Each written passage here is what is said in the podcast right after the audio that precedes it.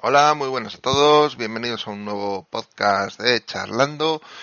Y bueno, hacía bastante, bastante tiempo que no grababa. miré ayer o antes de ayer, yo creo que llevaba prácticamente tres meses sin grabar. Bueno, tres meses sin grabar, al menos aquí. Eh, se me puede escuchar de forma bastante regular en el podcast que ha generado la señorita Andrés Ramos, eh, señor Monitores para los amigos y conocidos, y mm, que solemos grabar cada 15 días. Digo que solemos grabar cada 15 días porque de vez en cuando existen supernovas, existen situaciones especiales y grabamos, como por ejemplo hoy, que es viernes, ahora mismo son las 11 de la mañana, Dentro de unas 12 horas y pico estaremos grabando junto al señor Miguel Ángel Cabrera y junto a Tolo, el camionero geek, un, un especial de cacharreo geek, que no sé lo que saldrá, a saber, pero bueno. El caso es que he decidido, en vez de ir contando un poco todas las cosas que me han pasado, lo que he comprado, lo que no he comprado, los cambios que he tenido, he pensado que igual es mejor hacer un serial, por así decirlo. Y esta es la primera parte del serial. El serial lo quiero llamar Mis cambios del 2020. Y el cambio, uno de los cambios más grandes que he tenido ha sido en el tema de la automoción. Eh, después de 13 años con el coche que tenía y 260.000 kilómetros, pues he decidido cambiarle. Eh, yo os pongo un poco en situación de dónde venía. Yo tenía un Opel Astra 1700 de diésel, era un CDTI, que la verdad es que he estado súper contento con él. Era un coche apañadito en tamaño, con muy poquito consumo. La verdad es que en tema de mantenimiento no he tenido ningún tipo de problema. Eh, todo lo que he tenido de fallo mecánico, y me voy a poner mecánico con unas comillas muy grandes, ha sido que el pedal, que es electrónico, se jodió. Punto. No he tenido más, más problemas en el coche en 260.000 kilómetros. ¿Qué sucede? Que allá por el mes de julio empezaron a, juntarse distintos desgastes y distintos temas que tenía que atajar. Por ejemplo, eh, tenía que cambiar las cuatro ruedas al coche. Tenía que meter mano al freno de mano porque tenía que cambiar pastillas y, y todo lo que es el juego del, del freno de mano, pues porque ya tiene un desgaste de 13 años, evidentemente. Me, me iba a tocar cambiar la correa de distribución, cambiar la bomba del agua al cambiar la correa de distribución y una serie de, detalles que, joder, me puse a hacer números y dije, a ver, las ruedas, lo otro, lo otro, lo otro, me voy a dejar prácticamente de 1.500, 1.800 euros y probablemente el coche a día de hoy no lo valga. ¿Qué pasa? ¿Estaba mal el coche si lo reparase que iba a estar, iba a dejar de ser funcional, no, para nada. Pero claro, yo ese coche me lo compré cuando estaba soltero, cuando no tenía hijos, cuando no tenía familia, cuando todo, y claro, por entonces el coche me era más que de sobra. Pero una vez que la familia ha ido creciendo, que los niños han ido creciendo, pues claro, las necesidades no son exactamente las mismas. Por lo cual, Mm, me tocó empezar a, buscar coche. Este tema es un tema muy personal porque cada uno tiene unas preferencias, unos gustos, le gustan unos estilos, siempre uno tiene fetiches por ciertas marcas o simplemente tiene hate por otras y lo cierto es que tiene su tiene su gracia estuve buscando y la verdad es que tenía bastante, bastante claro lo que estaba buscando. Buscaba, en primer lugar, un coche que fuese espacioso. A ver, yo soy una persona bastante grande, tanto en alta como en ancha. Y después los críos mm, son relativamente pequeños porque la niña tiene 10 y el niño tiene 8, pero hombre, son del tamaño pues para su edad grandes. Entonces, claro, no podía plantearme un coche como el que ya tenía, como el Astra, porque se nos quedaba muy corto por todos los aspectos. Entonces, lo que tenía más o menos claro era o una de dos, o monovolumen, o dos, un coche de estos estilo sub que, que fuese amplio. Sobre todo, sobre todo, sobre todo que fuese amplio.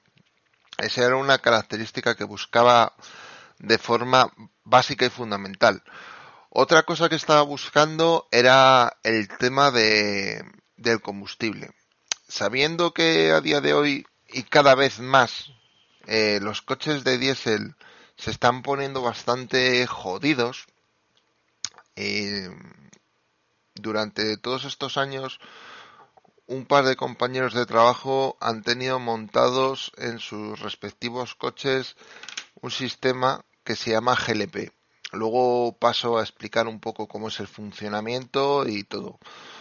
Pero vamos, que es, es sobre lo que os vengo a hablar hoy.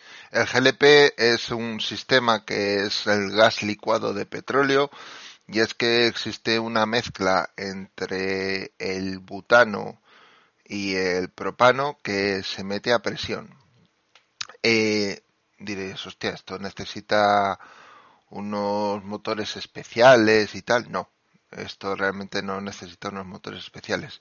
Lo que sí que necesitas es que en un coche de gasolina se realice una modificación y empieza a funcionar este sistema de forma inteligente cuando alcanza en torno a los 35 o 40 grados. Hay marcas que te lo inyectan un poco antes, hay marcas que te lo inyectan un poco más tarde en el tema temperatura. El caso es que después de hablar con compañeros de trabajo que lo tenían, pues me parecía una opción muy interesante. ¿Por qué razón? A ver, en primer lugar, vamos a ir desde el principio. Eh, para tener este sistema necesitas una instalación. Eh, la instalación en coches que tengamos ya pues cuesta en torno a unos 2.000, 3.000 euros según donde lo pongas y según la complejidad del motor que tengas. Eh, esto, por ejemplo, yo para mí, que estaba buscando un coche nuevo no iba a ser un problema. ¿Por qué? Porque tenía claro que si quería este sistema, yo quería que la propia marca me lo implementase en el coche. Entonces, al, al tener o al querer que la propia marca me lo implementase, este no era un problema para mí. En cuanto al, al funcionamiento, cuáles son las ventajas, cuáles son las desventajas. Bueno, yo si queréis os, os digo lo que es mi experiencia una vez que llevaré unos 3.500 kilómetros aproximadamente. Bueno, eh, una de las cosas que es más que obvia, el tema económico. El precio de lo que sería el litro eh, de este combustible es bastante barato. Eh, aquí donde yo vivo ahora mismo la gasolina está en torno a un euro 12, un euro 14 el litro de gasolina. Que sí que yo lo estaba hablando con gente y es bastante más bajo que en otros sitios de España. Pero bueno, oye, cada uno tiene un poco lo que tiene. Ahí no, no podemos enredar y sin embargo el, el litro del GLP en donde yo voy siempre está a 0,69. Hombre, económicamente es bastante más barato. Y aunque una de las características que tenga el GLP es que consume un poco más, en torno a un 5 un 10%, eso sobre el papel, luego la realidad es que es más, pero a pesar de todo esto sigue saliendo a cuenta. Eh, otra cosa que también es importante a tener en cuenta en, en el tema del GLP es que la duración de los motores y el desgaste que sufre el motor es inferior. ¿Por qué es inferior? Porque al tener un al ser gas y no ser líquido no va a tener tanta impureza el motor en cuanto en el funcionamiento a largo plazo. Eh, te va a evitar problemas y eso es bueno. Aparte que, por ejemplo, la duración de los cambios de aceite, como no tiene tanto residuo, también se alarga. En la fábrica del coche donde yo he comprado mm, dicen que de fábrica se cambia cada 15.000, en los de gas se cambia cada 20.000. Yo a título personal voy a seguir, cambiándolos cada 15.000 porque sí, no ensucia, no, no hace tanto daño al gas, como, al, al aceite, perdón, como así podríamos pensar pero sí tiene otras, otras contraindicaciones que luego iré comentando. El tema del repostaje. El repostaje, por ejemplo, es prácticamente igual que en una gasolinera, o sea, que en un, que en un depósito normal de gasolina o de gas, solo que esto tiene una boca especial. Yo, por ejemplo, en mi coche tiene un adaptador, que es un adaptador estándar, y le coges, le, le clicas, hace un clic y luego para poder cargar el, el depósito siempre va con lo que se llama un botón de punto de hombre muerto. ¿Qué quiere decir? Que siempre tienes que estar pulsando para que cargue. Dirás tú, joder, pues entonces cargará hasta el infinito. No, hombre, tiene un sensor de presión que a partir que llega a cierta presión sabe que el depósito está lleno y clac, por más que pulses no vas a cargarte más el coche de gas. Que, hombre, es importante. El tema del depósito del gas, que no le he dicho. El depósito del gas se instala en donde está la rueda de repuesto. Esto para cierta gente puede ser un inconveniente, para otras personas no. Yo a título personal, pues oye, sabiendo que quería eso, pues bueno, un problema más o, una situación diferente. Nada más. En cuanto al, al GLP, ¿qué problemas tiene o qué inconvenientes tiene? A ver, en primer lugar, algo que es obvio, no tiene el mismo poder, no tiene la misma potencia que la gasolina. El GLP igual es un 15% menos potente y menos eficiente que la gasolina. Eh, al ser menos potente y menos eficiente, evidentemente hay más consumo, como ya os he dicho anteriormente. Luego en la realidad, pues mira, si vas en autovía y vas andando en plan 100, 110, 120, no vas a notar ninguna diferencia. El... Ostras, una cosa que no he dicho, la sonoridad. El coche se vuelve prácticamente silencioso con el uso del gas. O sea, suena muchísimo, muchísimo menos. Y la verdad es que es una gozada viajar así. Las cosas como son. En cuanto a inconvenientes, porque a veces se mira saltando y así que os pido disculpas. No, no lo he tenido preparado, no lo he apuntado, pero sí a grandes rasgos tengo bastante claro el funcionamiento y, lo que os tengo que decir. Em, otra cosa que, es cierto y que no se tiene que dejar de lado es que a pesar de que es un sistema añadido al tema de la gasolina, em, necesita de ciertos pasos extras. ¿Qué quiere decir? Yo, por ejemplo, esto es, a mí me lo instaló la propia casa, de donde yo compré el coche, del GLP, pero no viene de fábrica ellos se hacen cargo de todo el tipo de garantía, todo tal, eso sin ningún tipo de problema. Sin embargo, el, incluir este sistema, si no lo trae de fábrica el coche, como hay ciertos coches, como por ejemplo algún Opel Corsa, pues tiene eh, ciertos inconvenientes. Eh, tienes que pasar la ITV, nada más que pasan uno, dos, tres meses que lo tengas y que tengan todos los papeles. ¿Por qué? Porque se considera una modificación mayor del coche. Legal, una modificación legal, pero es cierto que tienes que llevar el coche a la ITV. Prácticamente te lo dan vuelta, te lo miran de todo y una vez que te lo ven, te dan el ok y nada. Eh, a los cuatro años tienes que volver a pasar la ITV. Punto.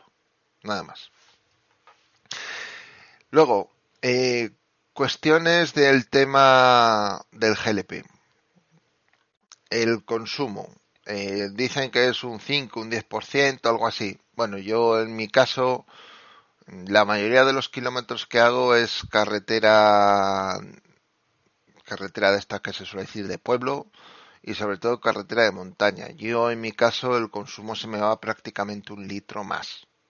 Diréis, hostias, un litro es mucho. Bueno, eh, luego voy a hacer los cálculos con vosotros y me decís si es mucho o si no es mucho.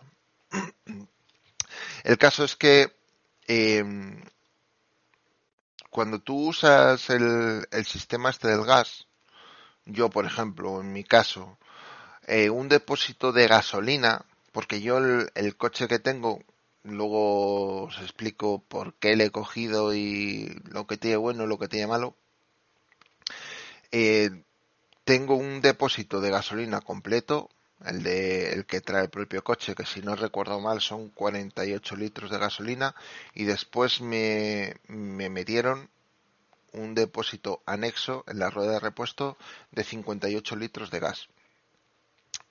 Eh, esto está muy bien en el aspecto de que en tema autonomía estás despreocupado, tienes tu depósito de gas, tienes tu depósito de gasolina y puedes viajar muchos kilómetros sin tener que estar preocupándote por, por tener que meter el combustible. Eh, esto también tiene un cierto inconveniente y es que no todas las gasolineras están preparadas para meterte el GLP. Yo, en mi caso, cuando me voy hacia Santander, tengo una gasolinera localizada que me coge siempre de camino, me coge fenomenal. Al lado de casa de mi padre tengo otra que me coge fenomenal. Y tengo otra cuando voy a hacer compras y tal a Laredo que me viene también fenomenal. Por lo cual, como meto cada 10, 15 días y siempre cada 10, 15 días tengo que ir para un lado para otro, de la que paso cojo, cargo, lleno y Santas Pascuas. En cuanto a la gasolina, pues, pues hombre, lo tienes en cualquier lado. Ese no, no es ningún problema. Em, a ver, ahora hablando un poco sobre el coche. El coche que compré es un coche coreano que me incluía el GLP de la casa. Eh, cuando, cuando estaba buscando el coche realmente tenía claro que quería que me lo metiese en la casa. Ya lo he dicho antes. Pero claro, buscaba un coche que fuese espacioso. Un coche que me gustaba y que me, me hacía en cierta parte ojitos era un, el Dacia Duster GLP, porque era como un monovolumen de siete plazas, que no es que fuese súper grande, pero por ejemplo para usar el D5 estaba bien, pero hablando con ciertos amigos y con algún familiar, me dijeron, oye, dale una vuelta al coche este que está bastante chulo y para ti con los niños que buscas mucho espacio interior, dale una vuelta. Y oye, pues sí, la verdad es que me cuadró bastante, sobre todo el tema del espacio. Lo digo, lo recalco, eh, para mí es fundamental el tema del espacio. Puedo tener más maletero, puedo tener menos maletero, que es cierto que yo mi coche tampoco es que tenga un maletero sobresaliente, pero claro, yo tengo un espacio interior de la hostia y no tengo tanto maletero. Yo busco tener espacio interior, maletero lo uso las veces que lo uso, el espacio interior lo uso todos los días, a todas horas que estoy conduciendo. Esto ya son cuestiones personales, prioridades personales. Para mí es una prioridad básica y fundamental tener un amplio espacio interior en el coche. Eh, vamos a hablar del tema económico. El tema económico del coste, de cuánto te cuesta, cuánto no te cuesta. Bueno, yo podía haber hecho este podcast antes, pero creo que esperar a hacer una serie de kilómetros ya un poco más amplios, pues como los que tengo hechos ahora, creo que me dan ya una cierta imagen de, del consumo y de lo que me cuesta andar con el coche. Bueno, yo he estado apuntándome todos los todos los repostajes, los kilómetros que he estado haciendo y, toda la historia. Y el caso es que em, no es caro.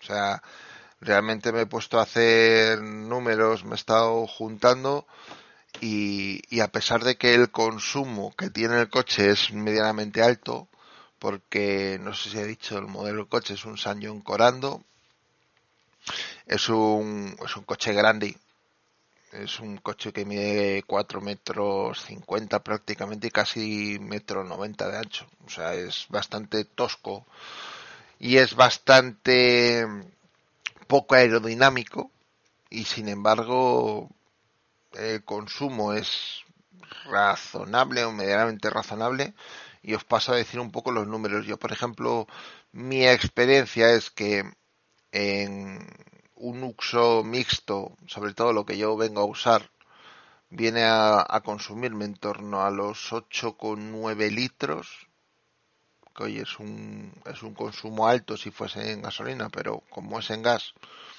es bastante comedido económicamente hablando. Eso usando gasolina y gas siempre. Cuando usas la gasolina, pues te baja prácticamente un litrito. Se te pone 7,8, 8, anda por ahí. Eh, una vez que yo he estado recopilando todos los datos y tal, yo, yo me he puesto a hacer los números. He estado apuntando los kilómetros que he hecho totales y después he apuntado el, la pasta que he metido en gas. Digo la pasta, no en litros, por ver económicamente cuánto sale, porque estoy dando un poco por descontado que, que el consumo va a ser alto. ¿Vale?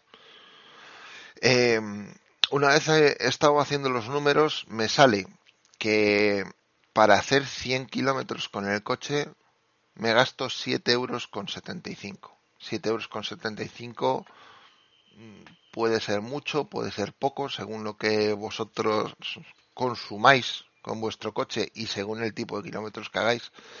Pero hombre, contando que yo la mayoría de kilómetros, como ya he dicho anteriormente, les hago de forma rural y en carretera de montaña no me parece dinero.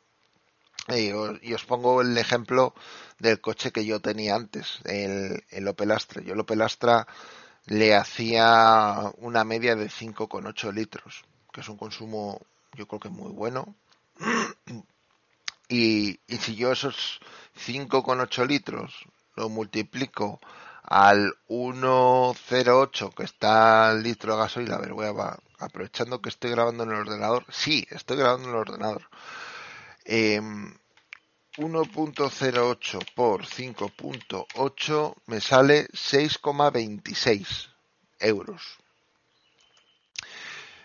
Mm, si valoramos un coche pequeño, un coche grande y la diferencia de coste pues hombre, la verdad es que lo que gano en confort, lo que gano en seguridad, porque al fin y al cabo, eh, paso de, todos esos años, los coches mejoran mucho, te meten extras que, oye, se notan y está bien, vamos, que lo normal es que evolucionemos, obviamente. Merece la pena. Mm, yo esa es la conclusión que puedo sacar, merece la pena. Eh, oye, Iñaki, yo tengo un coche de gasolina de hace 10 años y me puede interesar. Pues hombre, tienes que hacer, yo por ejemplo hice el número o hice el cálculo que entre la diferencia de, de la gasolina con el gas más lo que consumes de más y tal, eh, con cuántos kilómetros empieza a amortizar la instalación de un sistema de gas yo contando que un sistema de gas vale en torno a unos 2.500 euros, precio promedio, podrás conseguirlo más bajo, podrás conseguirlo más caro. El, yo el número que estuve barajando, claro, evidentemente a más precio, más kilómetros, a menos precio, menos kilómetros, a mí me sale que en torno a unos 57.000 kilómetros me empiezo a amortizar la instalación y ahí es cuando empiezo a ahorrar pasta. ¿Por qué digo ahorrar pasta y demás? Yo, por ejemplo, en la casa pagué 2.300 euros por la instalación del gas, que es un precio más o menos estándar, pero lo monta la casa. Eso a la larga la verdad es que te va a evitar bastantes problemas. Y bueno, pues, pues no sé si contaros algo más o si me he dejado algo más. El, dicho esto, si tenéis algún tipo de duda, si tenéis alguna pregunta, no, no tengáis problema. Me cogéis, me preguntáis y, yo responderé si sé o si no sé. Tenía pensado grabar junto a Jordi Beltrán y Carlos Castillo un especial sobre coches híbridos, no tanto sobre coches híbridos eléctricos, sino el tema del GLP, el tema del GNC, que también es un tema súper interesante, pero que yo, por el sitio por donde vivo, mm, lo deseché totalmente. Bueno, ya que estoy tranquilo y puedo, os voy a contar. El GNC, eh, GNC es, es el gas natural comprimido. El gas natural comprimido, por ejemplo, tiene una cosa que está súper guay y es que prácticamente no tiene pérdida de potencia. Eh, para el uso, pues hombre, mm, prácticamente te va uno a uno respecto al consumo. Eh, ¿Cuál es el mayor problema o cuáles son los problemas que tiene el GNC? El GNC tiene el problema de, uno, tiene todavía mucha menor distribución que el GLP. Si el GLP, por ejemplo, te, lo pueden distribuir una de cada cuatro, el GNC es una de cada veinte, una de cada veinticinco. Yo en Cantabria, por ejemplo, que es donde yo vivo, no hay ni una sola gasolinera que lo tenga por lo cual es un sistema que lo desecho completamente. Y luego el GNC, no hay mucha variedad en coches y la mayoría de los coches que llevan el GNC son coches relativamente pequeños, por lo cual es otra razón que, que deseché. Aún así, tengo pendiente hacerlo. No sé si lo haremos aquí, no sé si lo haremos en el podcast de Cacharreo Geek, no lo sé. Pero bueno, tiempo al tiempo. En cuanto al tema de los coches, yo creo que lo voy a dejar por aquí. Creo que es un primer capítulo. Os voy a meter prácticamente media brita, que para unos será muchos, para otros se les quedará corto. ¿Qué le vamos a hacer? Eh, creo que es una buena forma de volver. Y voy a seguir grabando que tengo más cositas que contaros. Un saludo y hasta luego.